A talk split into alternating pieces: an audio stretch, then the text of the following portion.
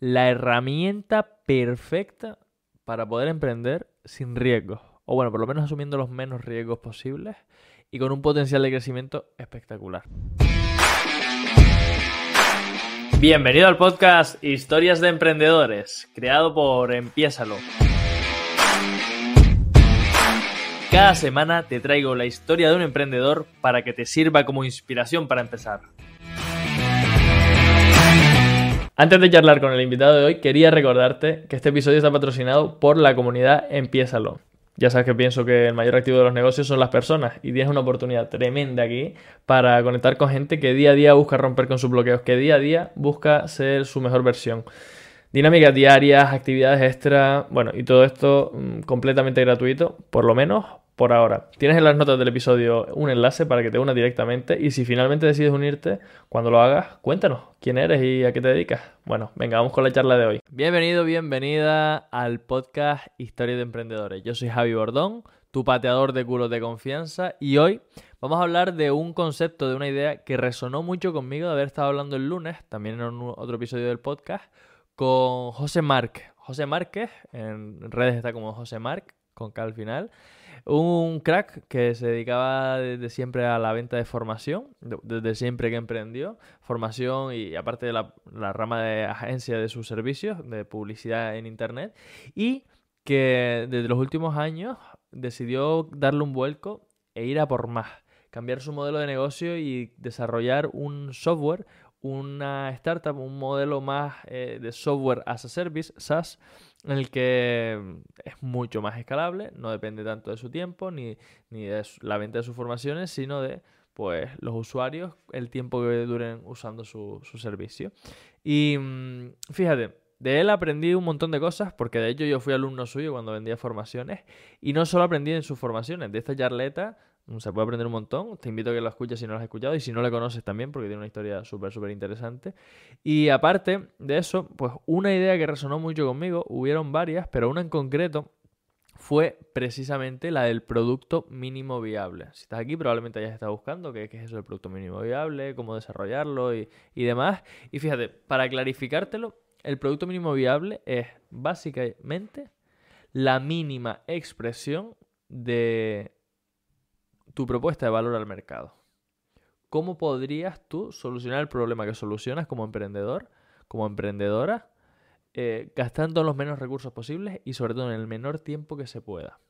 Eso es el producto mínimo viable. Y ahora, ¿cómo desarrollarlo? Pues básicamente primero tienes que tener clara cuál es tu propuesta de valor. Oye, mm, cuando tú quieres lanzar una nueva línea de negocio o cuando tú quieres sacar un producto nuevo, ¿qué buscas solucionar? Al final, las empresas son sistemas que aportan un producto o un servicio que ayuda en la vida de, un cliente, ya sea porque le trae más clientes, ya sea porque, si, es una empresa a la que le ofrecemos servicios, ya sea porque le hace estar más saludable, porque le hace sentirse mejor o por lo que sea.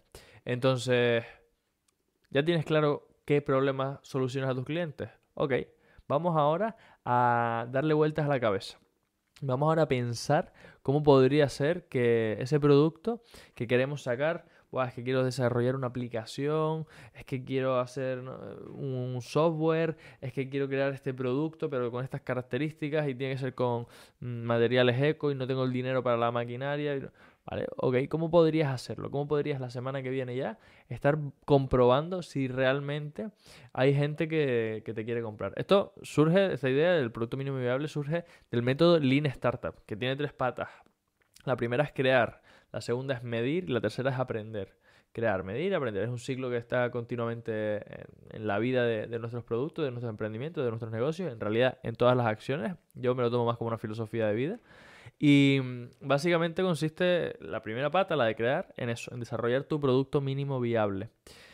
Para luego medir los resultados y, aprender para cambiar el producto y mejorar las cosas que hay que mejorar y dejar las que no. Porque un problema que nos ocurre siempre a los emprendedores es que somos muy ideólogos. Se nos, nos encanta tener ideas y creer que, bueno, que con este extra y con esta otra característica vamos a diferenciarnos y vamos a tener un potencial de crecimiento mucho mayor y vamos a impactar mucho mejor a, nuestros clientes y vamos a cambiarle la vida a las personas y que nos queremos los superhéroes de la película, pero bueno, el producto mínimo viable nos permite que, que, bueno, que salgamos a ver la realidad, que salgamos mañana mismo o la semana que viene a comprobar si realmente hay gente dispuesta a pagar por ello. Se puede crear un producto mínimo viable con algo tan simple como un crowdfunding.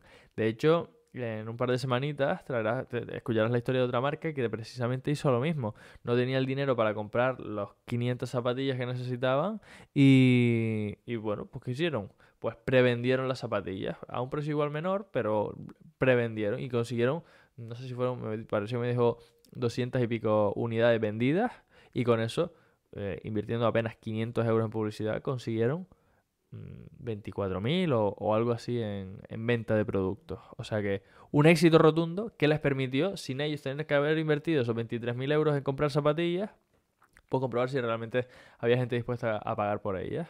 ¿Cómo lo hicieron? Pues con un diseño, con unas campañas publicitarias y, a salir a vender. Esto es un ejemplo. El ejemplo de, de Mark también, pues fue que precisamente lo que hizo fue, ostras, vamos, quiero desarrollar un software para simplificar la venta al máximo y que sea en tres pasos, que, bueno, que se haga publicidad, la gente se le lleve a una página web, vea lo que hay, haga clic y te escriba un WhatsApp y a partir de ahí eh, entablas una conversación para, para generar la venta. Simplificar la venta, el proceso de venta al máximo. ¿Y cómo hizo? Pues contrató un programador, le hicieron tres boberías y, lo sacaron. Y pues ni era el mejor software, ni tenía las mejores características, ni, ni nada. Lo sacó y a tope con ello. Consiguió los clientes que él consideró que eran lo suficientes para validar que su idea tenía cabida y empezaron a mejorarlo, empezaron a mejorar la experiencia de usuario para que esos clientes que habían entrado estuvieran el máximo tiempo posible, empezaron a, cambiar en función del feedback que también ellos les iban dando, que es que como somos ideólogos, en nuestra cabeza siempre está que, bueno, esta característica, ponerlo en rosa va a ser lo que marque la verdadera diferencia y después nos damos cuenta que el rosa no se vende ni para atrás. ¿Cómo podríamos haberlo comprobado antes? Pues haciendo una preventa o directamente preguntándole a nuestros clientes. Pero lo más importante, para comprobar que nuestro producto mínimo viable es realmente viable, hay que salir a venderlo. Hay que salir a comprobar que el mercado está dispuesto a pagar por lo que nosotros estamos ofreciendo.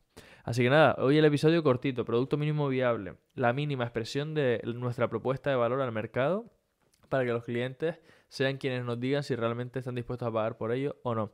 Te invito a que te escuches el episodio con José porque ahí la verdad que se explica y con el ejemplo claro seguro que lo entiendes mejor. Y además te invito a que te suscribas porque eh, si estás en, YouTube, si estás en Spotify, que te guardes el podcast porque en un par de semanitas o sí, un par de semanitas voy a traer otra historia de otro caso que ahora es una empresa que factura 7 millones de euros, que está con un, que, con un crecimiento brutal, pero que empezó así, sin dinero y con los fundadores diciendo, a ver, ¿qué hacemos para validar que la gente quiere pagar por nuestros productos y que no tenemos un duro, que no podemos pagar las, 500 zapatillas que nos piden como pedido mínimo en la fábrica?